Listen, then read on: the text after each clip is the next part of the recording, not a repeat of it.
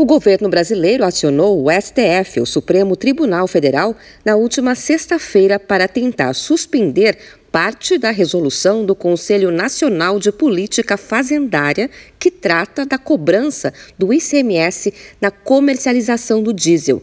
A ação foi distribuída ao ministro André Mendonça.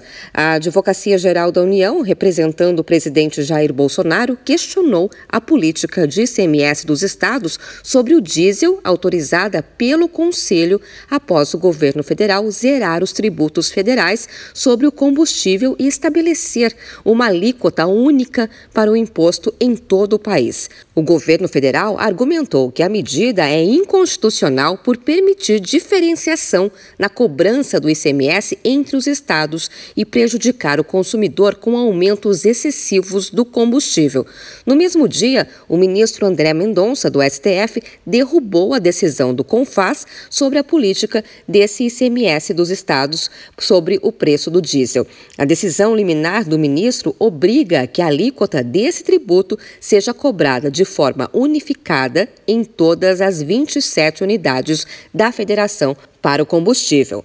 O pedido para derrubar a decisão do CONFAS havia sido feito pelo advogado-geral da União, Bruno Bianco. O ministro André Mendonça foi sorteado como relator da ação e concedeu a liminar de forma monocrática. Na decisão, o relator considerou que as cláusulas da CONFAS, que permitiam a cobrança diferenciada do ICMS sobre o diesel, violavam o princípio da uniformidade. Ao discursar em um evento em Campos do Jordão, no estado de São Paulo, o presidente Jair Bolsonaro comemorou a decisão do ministro André Mendonça. Não vai existir mais, espero que o Pleno ratifique isso, cada estado ter um percentual. E também se dá previsibilidade e redução do valor dos mesmos. Então, uma boa notícia, porque o governo federal fez a sua parte.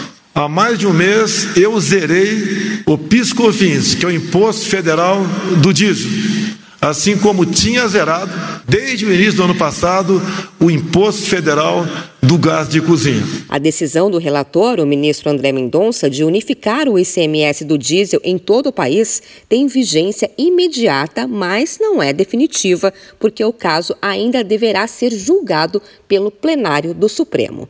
De São Paulo, Luciane Yuri.